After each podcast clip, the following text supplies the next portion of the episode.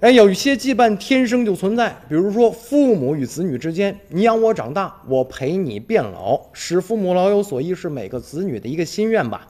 但是在北京市房山区，八十七岁老人李兰芬膝下有三子一女，和老伴儿辛苦攒了一辈子三套的房产，不仅没有能够得到颐养天年的机会，最终还住进了养老院，与儿子打起了官司。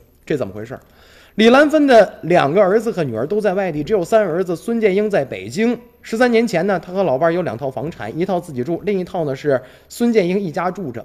由于住得近呢，这个三儿子一家人总会到父母家吃饭。也许是距离产生的美，这个距离太近了，反而产生了摩擦了。这李兰芬的老伴儿觉得家里人多，再加上跟儿子这个矛盾不断，打算再买套房子自己出去住。然后交完定金不久，老两口发现一个问题，什么问题呀？原来三儿子这个李呃孙建英他的儿子得了什么呀？恶性的淋巴肿瘤。然后老两口思前想后，还是买房子吧。但这事儿呢，就传到了三儿子这个耳朵当中，很生气。自己的孩子马上需要钱救命了，爷爷奶奶不掏钱，然后呢，单位呢有没有给他捐款，所以正闹心呢。这事儿啊，就深深的记在了他的心里。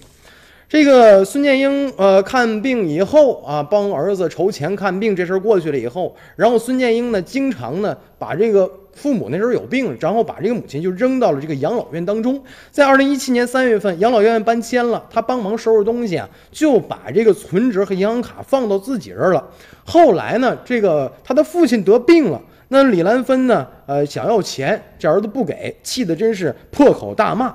而且拿不回钱来，老伴儿就救不了了。这李李兰芬没办法，只能把三儿子告上法庭。在二零一八年三月九号，北京市房山区人民法院判决孙建英返还存款三十六点五万元。执行法官一出马呀，这个案件算是了结了。